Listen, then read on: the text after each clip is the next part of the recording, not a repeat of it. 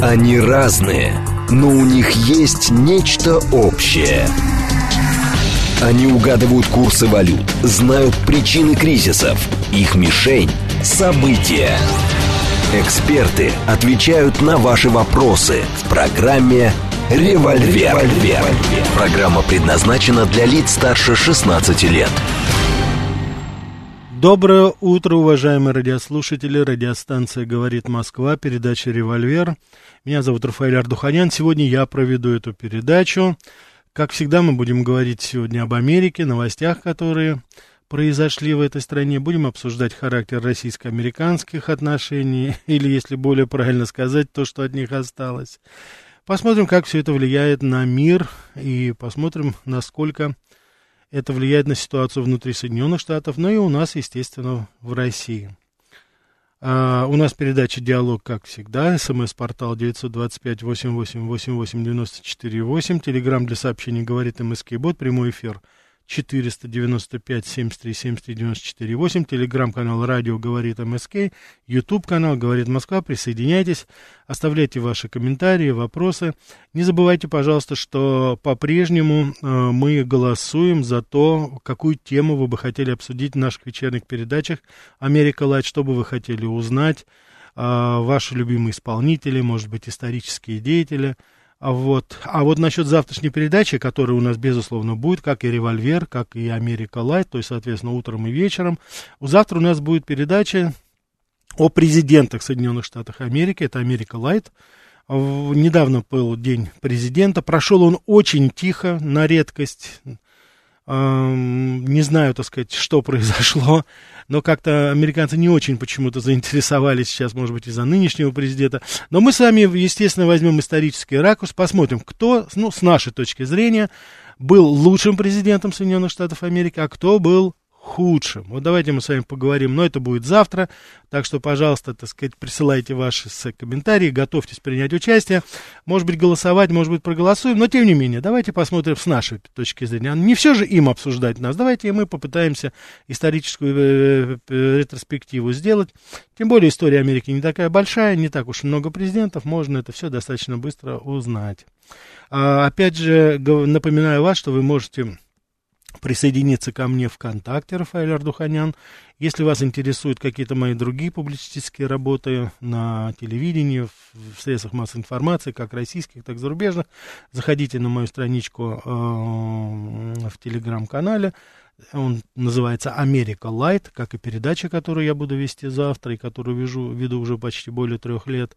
Америка по-русски, Лайт по-латин, то есть на английском языке. Вот. И то же самое буду рад, если вы оставите свои комментарии, замечания, критику, пожалуйста. Вы знаете, что у нас здесь абсолютно все открыто. Так, спасибо, вот здесь вот уже приветствуют меня, спасибо вам большое.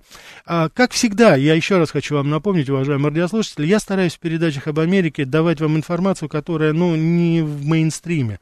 Мне кажется, что в Америке, помимо всего прочего, происходят достаточно интересные события, и они э, носят, может быть, со временем как-то это будет более явно видно, но я вот уже вижу, что сейчас происходят определенные события, которые пока еще не очень заметны, ни нашими американистами, ни мировыми, ни самими американцами даже иногда, а, вот, и уж тем более там не европейские, но тем не менее, мне кажется, что они очень и очень значительны, и они обозначают начало определенных тенденций. Поэтому я сегодня начну не с, так сказать, с визитов Байдена, не, так сказать, с обсуждения ситуации, что происходит, а я вам хочу сейчас просто привести пример. Высказывание это член Конгресса от штата Джорджия, Мэджори Тейлор Грин. Вы наверняка помните эту экстравагантную женщину, которая шариками гуляла по Конгрессу. Ей даже замечание сделали, когда доблестные вооруженные силы Соединенных Штатов Америки сбили шарик новогодний китайский. Вот, женщина такая как бы с юмором и достаточно критично настроена против этой неолиберальной повестки. Так вот, она ни много ни мало заявила, что США нуждаются в так называемом национальном разводе.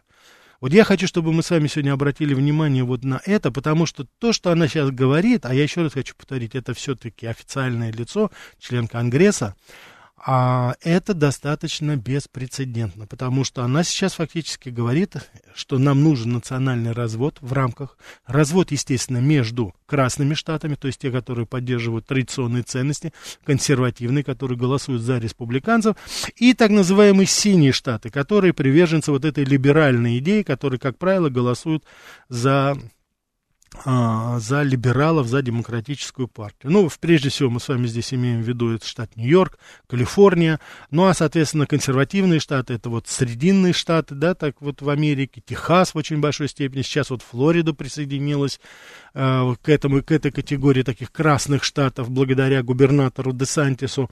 И вот сейчас вот в, это беспрецедентно, на мой взгляд, она опубликовала в своем предложение в Твиттере и выступила потом уже в, в интервью, дала эм, известному комментатору, я его очень хорошо знаю, мы с ним встречались, это Шон Хеннеди, он один из ведущих а, Fox Channel, помимо всего прочего, еще Fox Channel. Вот, и она это вот официально заявила. Значит, развод, национальный развод для того, чтобы избежать гражданской войны. Я хочу обратить ваше внимание вот на что. Э, на протяжении вот многих этих лет, тот, тот, те из вас, кто слушал нашу передачу, наверняка вы обращали внимание, более того, даже вы меня очень часто критиковали, когда я, я говорил вам о тех или иных тенденциях внутри Соединенных Штатов, о тех дисинтеграционных процессах, которые происходят внутри. И каждый раз многие из вас, кстати, достаточно справедливо говорили, ну что вы все хороните Америку, ну что вы все говорите там что-то, она вот у нас вот такая вот вся такая монолитная, как скала, и вообще, так сказать, Я вот хотел бы сейчас вот, в принципе, когда я так тогда говорил, я в силу того, что просто достаточно долго жил там, я видел эти тенденции. И не просто так все это говорилось. Вот сейчас это, конечно же, никто не собирается еще раз хранить Америку и даже сейчас. Но это вот эта тенденция, она беспрецедентна. Вопрос о таких, вот знаете, дисинтеграционных Соединенных Штатах, если те из вас, кто смотрел фильм «Дикий-дикий Запад» с Уиллом Смитом, с Кевином Клайном, наверняка вы помните эту такую, с а, с, там играл еще, так сказать, несколько... Э, Сальма Хайек играла, конечно же, очаровательно.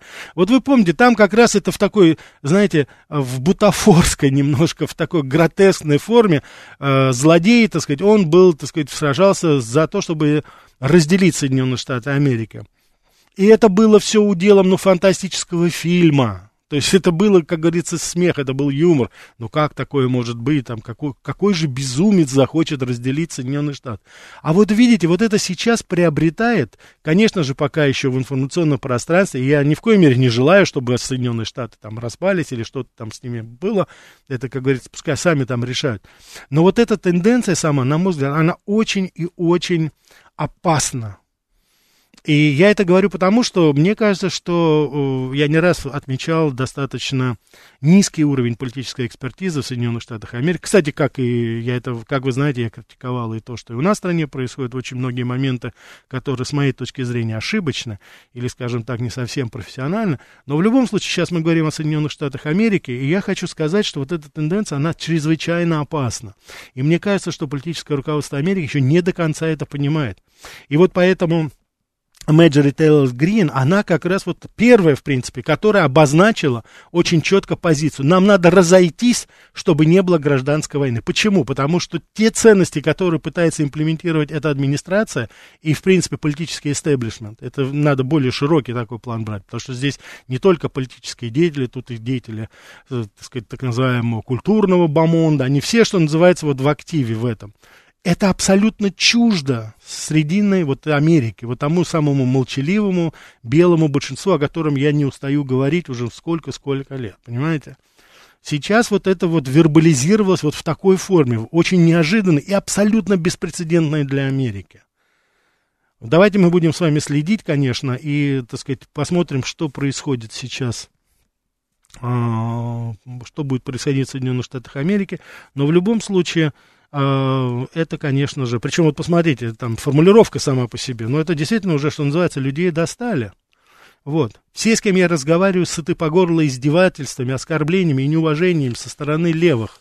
Это вот, так сказать, это. Наши пути настолько разошлись, что все приближается к этому моменту. Последнее, что я хочу увидеть в Америке, это гражданская война. Никто не хочет этого, но мы идем в этом направлении, и с этим нужно что-то делать. Так что вы можете себе представить, так, у нас полная линия, я сейчас буду потихонечку отвечать. Да, слушаю вас. Доброе утро, Ростислав. Рафаэль, у меня к вам вопрос да. про ядерное, ядерное противостояние с Соединенными Штатами. Угу. Вот Никита Хрущев еще до Карибского кризиса, когда не было у нас такой ПВО, был однажды очень удивлен, что его риторика с матом привела к тому, что работавший на Советский Союз швед Венерстрём сообщил, что американцы спрашивали его про особенности правительственных объектов в Москве для применения атомного оружия без риска повредить американский самолет, ну, по примеру, Японии. А потом был Карибский кризис. И эта готовность Хрущева к такому риску восторгу Политбюро не вызвала, и его отправили за это потом в отставку. Вопрос вам. Вот одно дело, что российская элита осталась без поездок в Париж, а другое дело, что ядерный нервотреп, как при Хрущеве, не вызовет ли такое же раздражение у большинства российской элиты? Спасибо. Ясно, да, хорошо. Значит, во-первых, Ростислав, э, позвольте не совсем согласиться с причинами э, увольнения, ухода в отставку Хрущева. Я думаю, там все-таки был комплекс мер. И то, что связано с Карибским кризисом, э, это такой очень спорный вопрос до сих пор, и тогда это было. То есть, это не, надо сказать, что это не совсем была основная даже причина. Я думаю, что там были очень большие внутренние причины, недовольство внутренней политикой в очень большой степени Хрущева. Остальное это уже, как говорится, так, вытаскивалось, притягивалось за уши. Это первое. То, что касается плана, о котором вы говорите, Дело в том, что этот известный план бомбежек, он был сразу после войны, то есть там разрыв достаточно большой все-таки, э, более чем в 15 лет. План бомбардировки и того шведа, которого вы упомянули, это все-таки более, так сказать, это не совсем, э, скажем так, подтвержденная информация. Я не могу сейчас сказать, что было ли это действительно вот так, что американцы общались с этим шведским шпионом, и он им там объяснял, говорил там, допустим, расстановку там каких-то зданий. Ну, согласитесь, у американцев у самих там была возможность все это проверить, посмотреть. И так что это все-таки немножко из области билетристики, насколько вот я знаю по поводу этого. Но вопрос, вот, Ростислав, который вы ставите, действительно, сейчас вот в какой-то степени, можно ли сказать, что вот э, атомный шантаж сыграет какую-то роль, допустим, во внутренней политике Америки или, допустим, России? Я хочу вам сказать, что как раз вот этим-то в большей степени занимается именно Америка а ни в коем случае, так сказать, не мы. Потому что давайте не будем забывать и не будем путать некоторые вещи. То, что иногда произносится, вербализируется на некоторых ток-шоу, достаточно уважаемых даже ток-шоу, это не является официальной политикой. Если вы посмотрите заявления, допустим, Путина, они, так сказать, э, не имеют к этому такого отношения.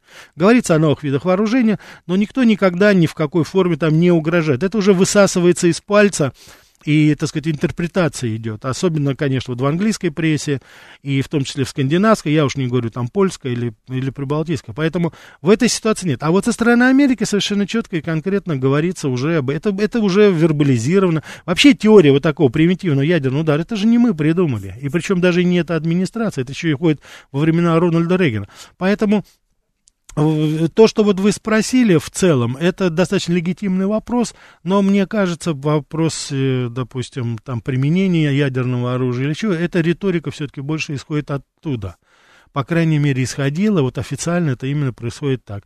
Ну а то, что касается у нас, мне понравилось заявление Путина о том, что это не будет с ущербом для нашей экономики. Я думаю, что уж с этой точки зрения здесь будет соблюдаться этот паритет, чтобы это минимально отражалось на нашей повседневной жизни и на состоянии наших вооруженных сил и всего остального. То есть это будет такая все-таки экономика, я надеюсь, потому что опыт Советского Союза, он же нам известен, когда абсолютно неразумные расходования на вооружение, а, естественно, так сказать, вот то, что мы в свое время, что называется, купили этот блеф э, Рональда Рейгана по поводу так называемой СОИ системы, стратегической оборонной инициативы, которая прохлопала разведсообщество и Горбачев в тот момент, это, конечно, в какой-то степени послужило, в какой-то степени, не, не все, но в какой-то степени послужило причиной того, что экономика Советского Союза к концу 80-х годов просто надорвалась. Так что это, так сказать, мое мнение.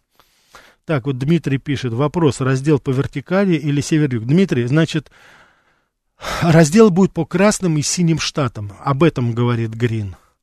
А, что это имеется в виду? Ну, там нельзя, знаете, так сказать, по, по вертикали, по горизонтали, потому что там все это немножко все-таки перемешано.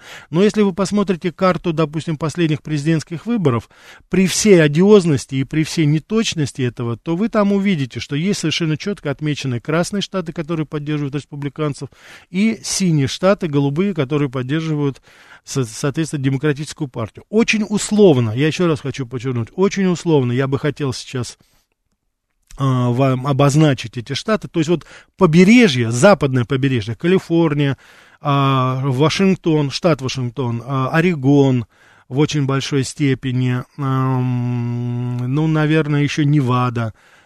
И, соответственно, восточное побережье, это от э, штата Мэн и вниз туда, Род-Айленд, Массачусетс, штат Нью-Йорк, частично Пенсильвания, ну вот до Флориды. Флорида сейчас у нас стала красным штатом. Вот это у нас так называемые либеральные штаты. Вот это синий штат. Это наиболее развитые районы э, Америки, наиболее индустриально развитые и промышленно развитые. А вот Срединная Америка, то, что называется вот по реке Миссисипи, это вот, так сказать, Оклахом, от Техаса туда и наверх, да, до Чикаго.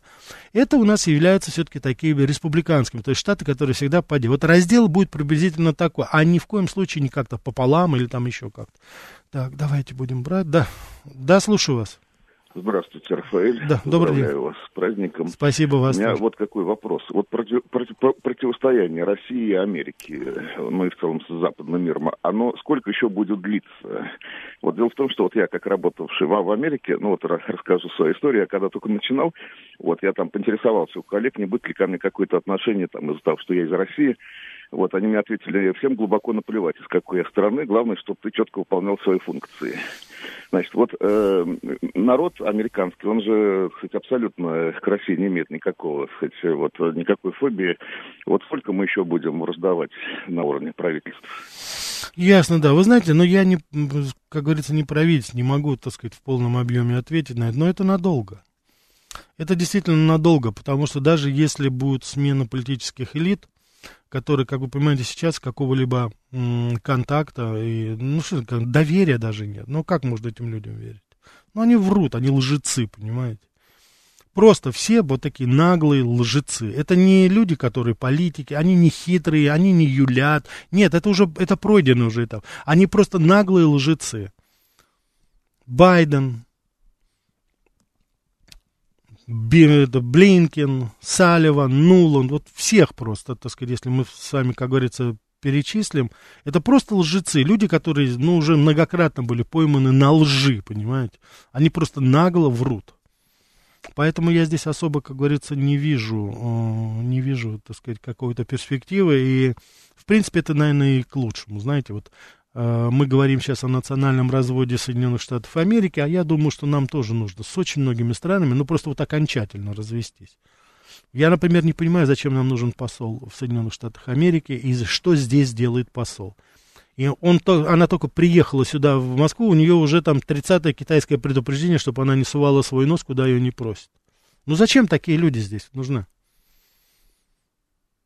Оставить надо на уровне консулов. То же самое у нас там, допустим, я понимаю, это будет неудобство, но надо просто организовать э, консульскую службу, чтобы те люди, россияне, которые работают, живут, у них родственники, я знаю, там же много, сотни, сотни, сотни тысяч наших соотечественных, семьи, мы живем там, надо, и они нуждаются в визовой поддержке. Вот надо просто, э, а, я не знаю, по почте, вот полностью, вот карт-бланш дать, так сказать, отдавать визы всем американцам, гражданам, не гражданам, вот кто оттуда хочет приехать в Америку, студенческие группы, неважно, автоматически давать визы.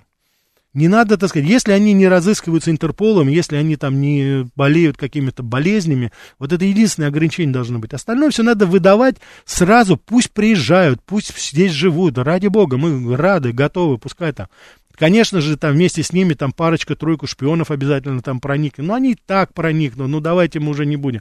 Не будем создавать себе головные боли. Но политических отношений поддерживать с этой страной больше нельзя. Я уже не говорю об Англии, я уже не говорю о Польше, я уже не говорю о Балтийских республиках несмотря на то, что там есть очень много русскоязычного населения, но я еще раз хочу повторить, для них двери должны быть открыты. Для спортсменов, для студентов, для артистов, художников, пусть приезжают, никаких, но политический контакт с ними вести невозможно. Вот я недавно для другого ресурса делал подборку высказываний посла, нашего посла в Соединенных Штатах Америки, но ни одного позитивного, ни одной позитивной оценки нет. Все, вся наша дипломатическая служба, она говорит о том, как ей тяжело работать, как ей вставляют палки в колеса, как наших журналистов не допускают на пресс-конференции, как на, им не дают информацию необходимую. Зачем тогда вот такие отношения? Но это же токсичность в, а, практически повсюду, понимаете? В любую сферу возьми политической деятельности, политических контактов, она просто не работает, не существует, потому что это шулеры, причем шулеры, как говорится, в законе, и садиться с ними играть за один стол, ну, это просто себя не уважать. Поэтому я думаю, что здесь нужно, наоборот, очень категорично. И опять же, для чего? Для того, чтобы разорвать там отношения? Да нет, но поверьте мне, вот насколько я знаю менталитет американцев, когда мы будем предпринимать такие действия, вот такие действия, они тогда задумаются, понимаете, очень многие политические и вообще, так сказать, даже рядовые американцы подумают, слушайте, ну, может быть, правда, что-то мы не то делаем, ну, почему такое вот резкое сейчас к нам отношение, что даже не хотят иметь никаких дипломатических отношений. Я думаю, это возымеет определенный эффект. И надо обязательно в этом отношении работать. Так что... Так, Рафаэль, не надо разжигать антиамериканскую не. Ну, го, ну, господи, ну, ну, опять туда. А, ну, ну, ну, что вы, я не знаю, по 2036. Ну, вы, ну... От меня не надо Америку защищать, понимаете? Я не тот человек, от которого нужно защищать Америку. Что вы, я не знаю, антиамериканскую ненависть, ну, глупость какую-то пишете, ну, даже неприятно читать. По-моему, вы наш постоянный э, слушатель. Господи, ну, что, передачи не смотрели, что ли? Не слушали передачи со мной, что ли? Антиамериканскую ненависть, конечно. Особенно в передачах «Америка Лайт», когда мы с вами говорим о достижениях Америки, о замечательных представителях культуры, искусства, науки, бизнеса, да, мы такую антиамериканскую ненависть с вами разжигаем, что прямо Попробуйте найти такую передачу где-нибудь, Россия Лайт, хотя бы в какой-нибудь стране. Попробуйте найти, а потом пишите насчет ненависти. Владимир Хрущев же планировал бомбить Москву и Кремль в случае попыток его свержения. Не слышал ничего об этом. Так, Дмитрий, так. Угу. Так, Алексей, вы, Алексей Морозов, вы пишете по поводу одного из наших радиослушателей – который, с вашей точки зрения, задает не те вопросы, которые, так сказать, вам это. Я еще раз хочу повторить, что я беру звонки подряд, которые приходят, я их не фильтрую, я их не, как говорится, никак не сортирую. Каждый из вас волен звонить сюда и задавать любой вопрос про Америку, то, что интересует. Я в меру своих скромных возможностей буду на них отвечать. Поэтому, пожалуйста, давайте мы еще раз с вами... Есть два табу, которые я бы хотел, чтобы мы все с вами соблюдали. Первое, это нельзя ни в коем случае ругаться. Если вы выражаете свое негативное отношение, делайте это, пожалуйста, в цензурной форме, ни в коем случае не учитывая и не используя ненормативную лекцию. А второе, пожалуйста, не нападайте друг на друга, на радиослушателя, на радиослушателя. Ну, у каждого свое мнение, у каждого свой взгляд. Если вы хотите кого-то ругать, ругайте наше правительство, ругайте меня, ругайте американское правительство, пожалуйста, так сказать, сколько угодно.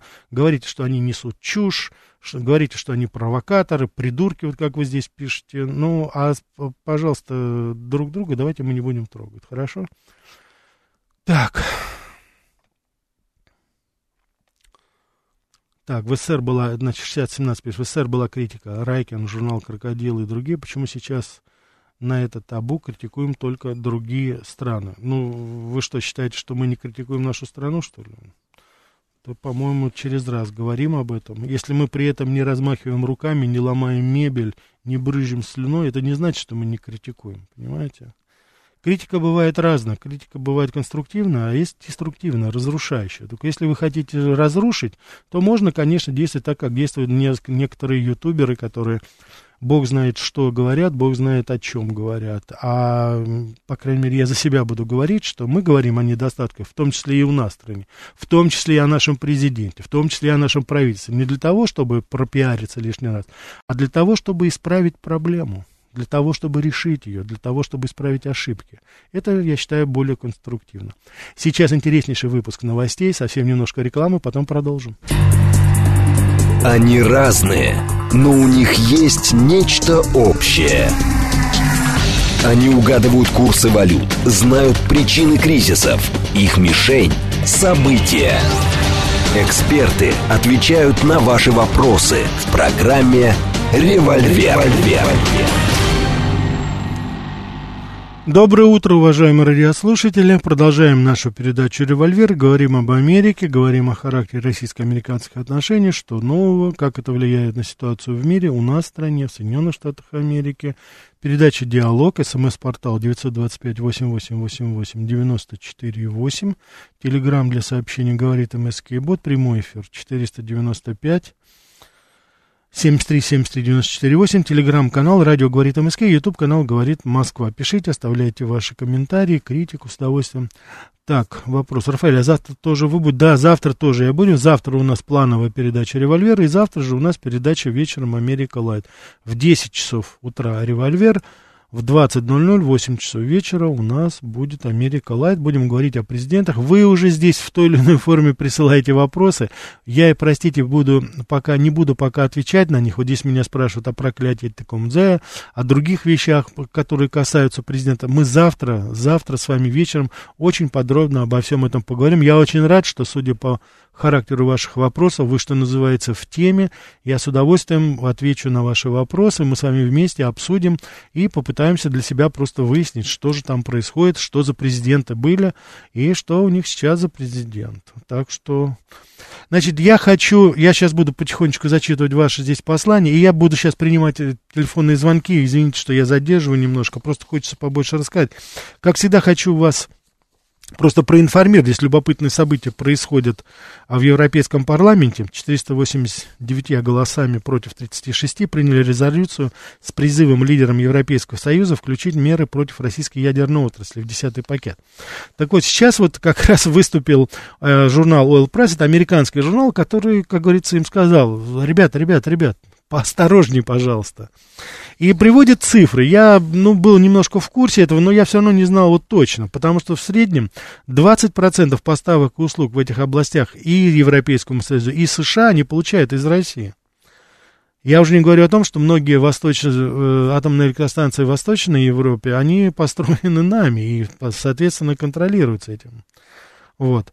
Поэтому для того, чтобы ввести санкции на наше, так сказать, ну, э, Росатом, это, конечно, уже действительно ударит очень сильно по экономике и США. Это 25, во-первых, поставки урана, которые мы осуществляем. Это тоже в очень большой степени. Вот, вот здесь приводятся данные. Роль России в производстве ядерного топлива еще важнее.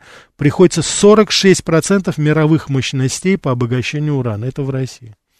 Это вот к вопросу о том, что у нас там технологическое отставание, конечно, ну, есть что есть, то есть, но тем не менее, вот у нас, пожалуйста, в этой ключевой области современной энергетики мы, безусловно, доминируем, ни одна другая страна, ни Франция, ни Америка, по масштабам и объемам поставок и услуг, и материалов, она не может сравниться с Россией, и в данной ситуации это наше, как говорится, конкурентное преимущество, я искренне надеюсь, что мы это используем, в нашей, а, мы, безусловно, используем это в нашей внешней политике, потому что есть, есть на что опираться, что называется. Это то, что касается... Это... Ага, вот, теперь пишет 23. Насчет антиамериканской ненависти, это была шутка юмора. Ну и шуточки у вас 2036. Ну, потому что каждый раз я все-таки соизмеряю свою работу и да нет, мы никогда не опустимся до какого-то пещерного там, как, к сожалению, глубокому очень многие американские так называемые журналисты себе позволяют в адрес нашей страны. Нет. Всегда разделяли и будем разделять народ Америки, страну от политиков. Ну, это, это же, по-моему, прописная истина. Тем более, я думаю, что я искренне надеюсь, что это уже стало хорошей традицией, а может быть, таким кредо наших передач и что плохо, то плохо, что хорошо, то хорошо. Мы говорим это об Америке. Мы, кстати, еще раз, мы говорим это и о нашей стране. Вы же прекрасно знаете, что у нас запретных тем нет. Запрет только это, так сказать, цензурная речь и, так сказать, не нападки на наших радиослушателей. Остальное мы критикуем. У нас нет закрытых тем. И это я надеюсь, что вы прекрасно это понимаете, уж тем более наши постоянные радиослушатели. Да не извиняйтесь, все хорошо, ладно, проехали мы уже это, так что это, это уже, как говорится, все хорошо. Так, Алексей, радиолюбитель, скажите, пожалуйста, почему в Америке хорошие дороги? Алексей, радиолюбитель, у нас была передача, я ее готовил по хайвеям, так называемым шоссейным дорогам Америки.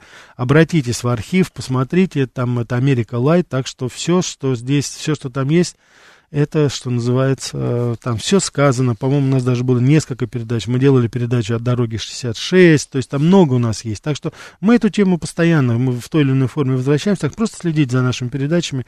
Я убежден, что вы получите ответы на все ваши вопросы. Ну и помимо прочего, я, опять же, искренне надеюсь, что вы еще и получите удовольствие от этих передач.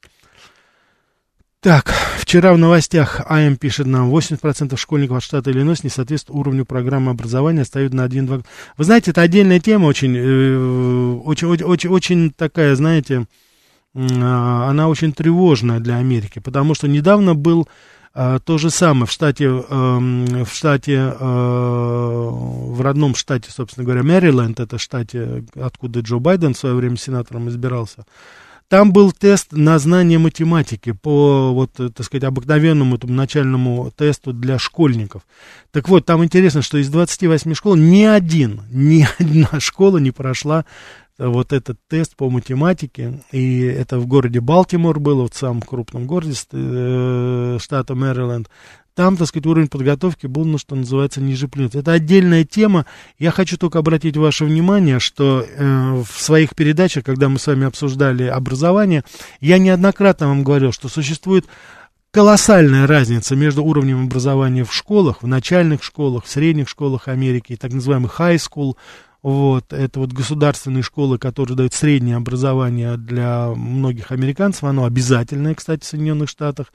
И оно э, бесплатное. То есть там, так сказать, если вы не в частной школе, а учитесь в государственной, вы ничего не платите. Но уровень образования, там, как и уровень преступности, как и уровень там наркоты, он там просто зашкаливает. Поэтому вот эти данные, если знать ситуацию в целом на местах, что называется, они неудивительны. За редчайшим исключением, в каких-то очень эксклюзивных местах, где очень, так сказать, э, богатые, скажем так, поселенцы, и платятся огромные налоги на эту школу, там, может быть, еще каким-то образом. А в основном, я уже не говорю в городах, там, в Нью-Йорке, в этом, это, конечно, ужас просто.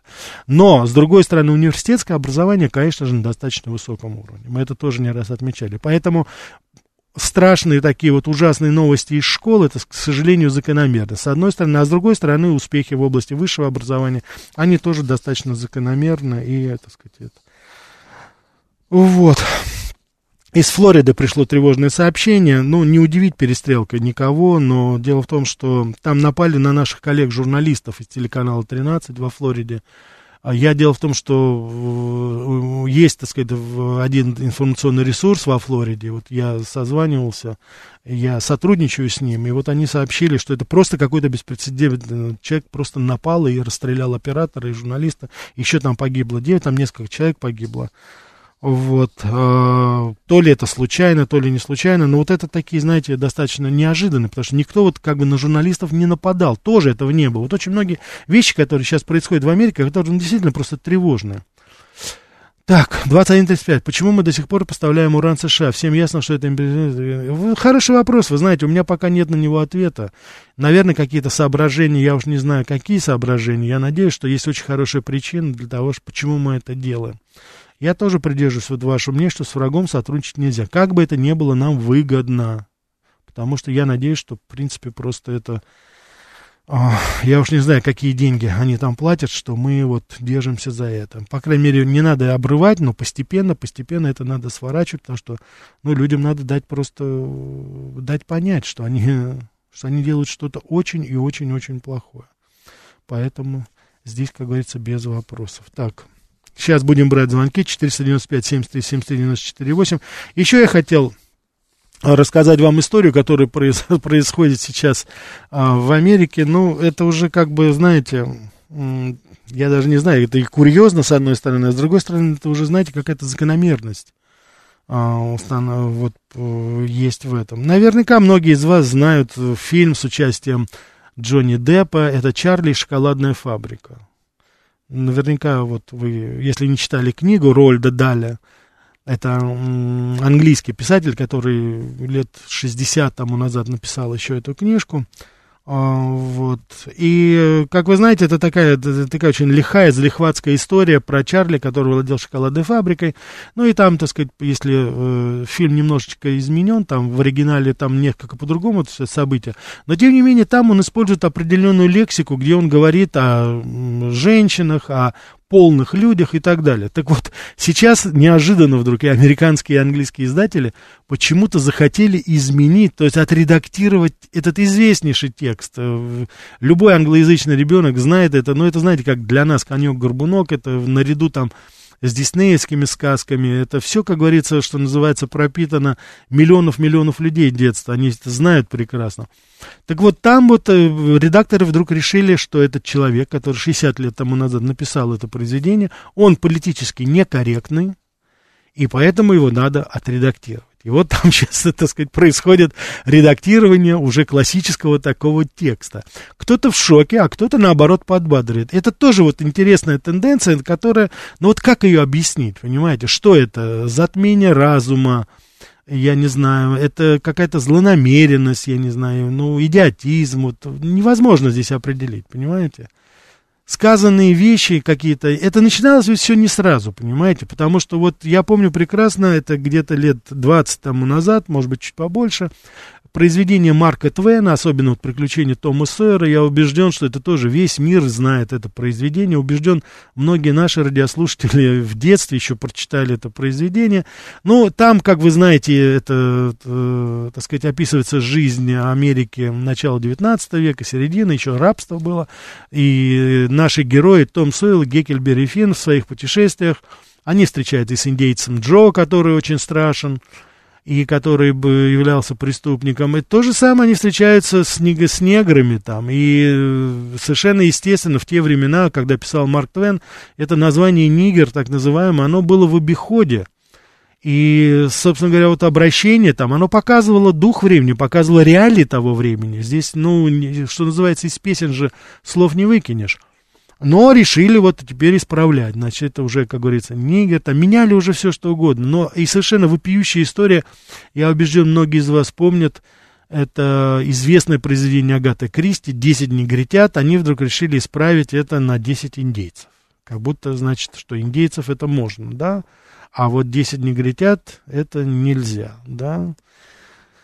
То есть вот какая-то непонятная совершенно э, вещь, совершенно непонятная тенденция, вот это шарахание, понимаете? Я возвращаюсь опять же к заявлению э, конгрессвумен Грин, члена Конгресса Грин, который говорит вот о разводе. Вот потому что вот, вот это, я думаю, что в очень большой степени она указывает на какие-то вот, ну, непримиримые противоречия абсолютно, которые внутри.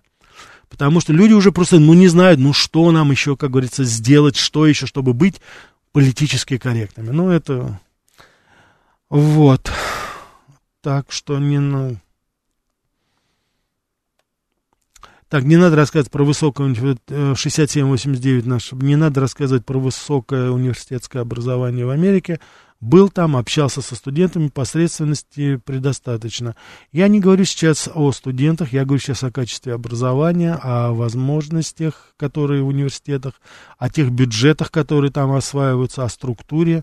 То есть, э, если вы строите свое мнение по поводу общения там со студентами, но я мягко так скажу, этого недостаточно. Я подготовил достаточно статей, еще работаю в Америке.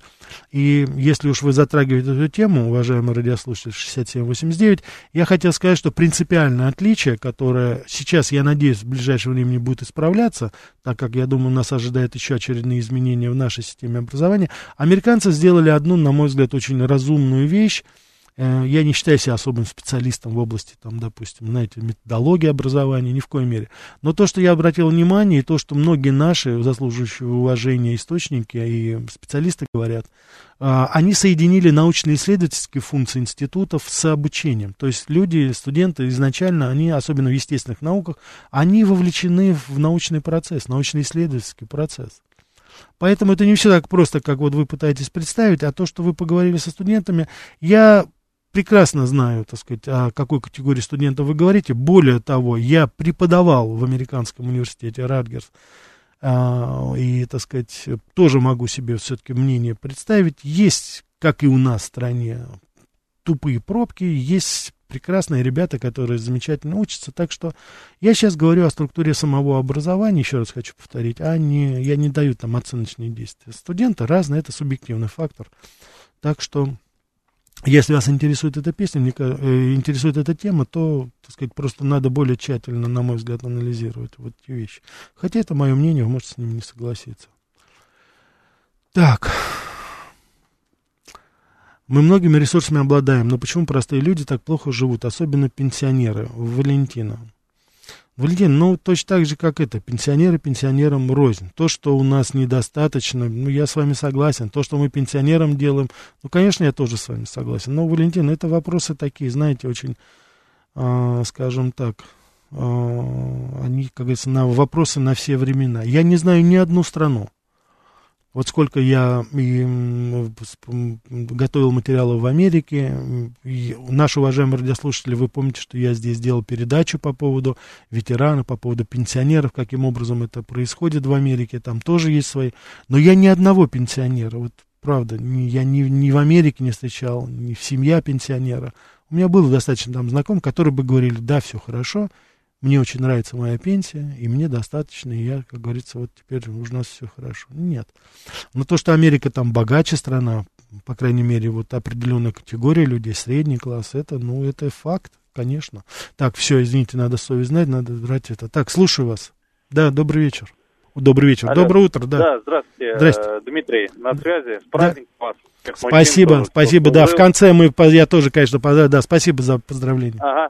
У меня такое, как бы, высказывание, маленький вопрос. А, вы знаете, вот в целом, если говорить про Соединенные Штаты, а, я понимаю, что там тоже есть, допустим, некий там фермер из какой-нибудь Алабамы, там, да, или рабочий из Техаса, или еще кто-нибудь.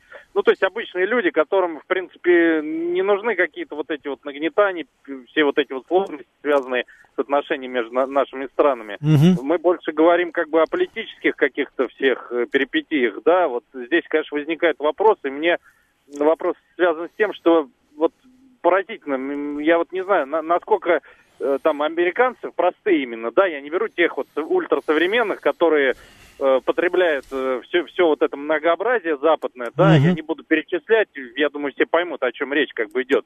Для нас много из этого, ну, мягко говоря, неприемлемо. Вот как они с этим справляются? Может быть, вы с кем-то общались? Просто я вот действительно, мне кажется, голова иной раз идет кругом, но вместе с тем я понимаю, что они идут как бы вот за своим флагом, страной, но вот как коррелируется вот это вот, э, грубо говоря, неприязнь чего-то такого, что для обычного человека чуждо, и курс вот э, их как Я понял. Я Спасибо. понял, да, да. Значит, первое. Дело в том, что вот средний класс, ну так называемый, сейчас условно говорю, потому что я сам не очень люблю это выражение, но тем не менее. Люди, которые имеют стабильную работу, люди, которые э, финансово достаточно независимы, могут себе позволить выплачивать там все свои счета, оплачивать все свои счета. То есть это, как правило, законопослушные законопослушные люди. Это люди, которые, так сказать, прекрасно понимают, что если есть закон, я могу с ним соглашаться, не соглашаться, но я должен как бы ему следовать. Это такое есть выражение, даже law-obeying people, да, вот это законопослушные люди, которые подчиняются закону, это у них есть.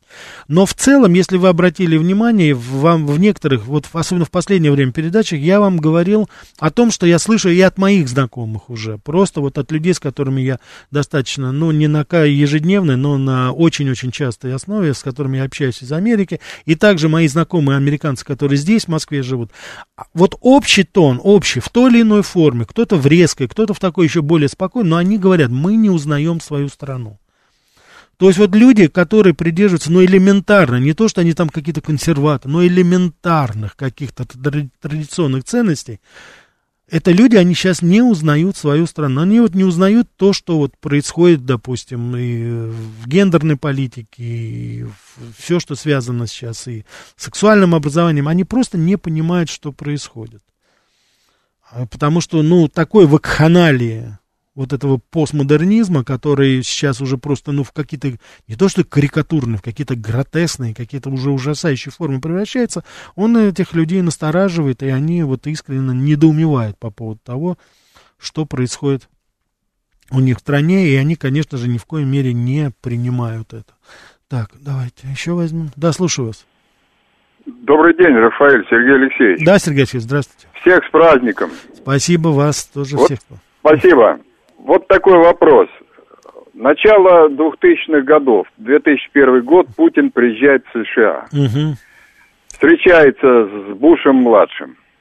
И там подписывается ряд документов. Угу. И вот там, вот, как всегда, дипломатия включается, у нас общие ценности, там взаимное уважение, должны быть общие интересы.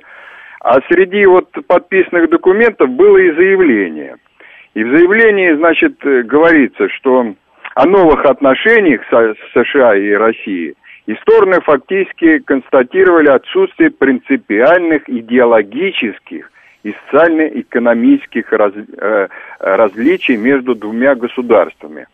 Ну, то есть подчеркивается также, что нас объединяют там общие идеологические ценности, э, значит, преданность демократии, рыночной экономике, вот это все подписано. Да, да, да, да.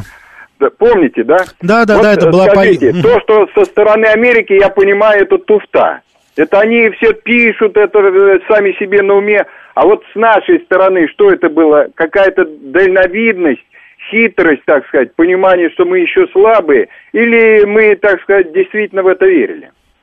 Ясно, спасибо, Сергей Алексеевич. Сергей Алексеевич, я прекрасно помню этот визит Путина, я помню, что это был достаточно такой, знаете, а, с помпой такой был прием, потому что Джордж Буш-младший пригласил Путина а, на свое ранчо в Техас, они там вместе барбекю делали, я помню, что наш президент говорил, что какая хорошая говядина, там, в общем, там такая, знаете, была домашняя обстановка. Тогда Джордж Буш-младший сказал свои знаменитые слова, что он заглянул в глаза Путину и увидел его душу, ну, там и так далее. Очень много было таких вещей. Я хочу напомнить э, предысторию. Мы с вами помним, что это 2003 год. А, Еще пока войска, по-моему, не вошли, насколько я помню, в Ирак. Но события 2001 года, 11 сентября, этот ужасный теракт в Нью-Йорке, воспоминания о нем были еще живы. Американцы и сам президент, они оценили то, что Путин первый позвонил с предложением и помощи, и соболезнований по поводу потерь, смерти более трех тысяч американцев тогда. Вот. Так что тогда была принципиально другая ситуация, и тогда, собственно говоря, все те вопросы, которые, проблемы, которые сейчас реанимированы, которые стоят перед нами не только в плане российско-американских отношений, но и в целом в мировом масштабе, они тогда еще не были настолько очевидны, и противоречия не были настолько а, понятной. Потом не забывайте, пожалуйста, что на Джорджа Буша-младшего оказывал очень большое влияние Джордж Буш-старший, который, я считаю, был последним президентом, разумным таким, знаете, достойным президентом Соединенных, в истории Соединенных Штатов Америки.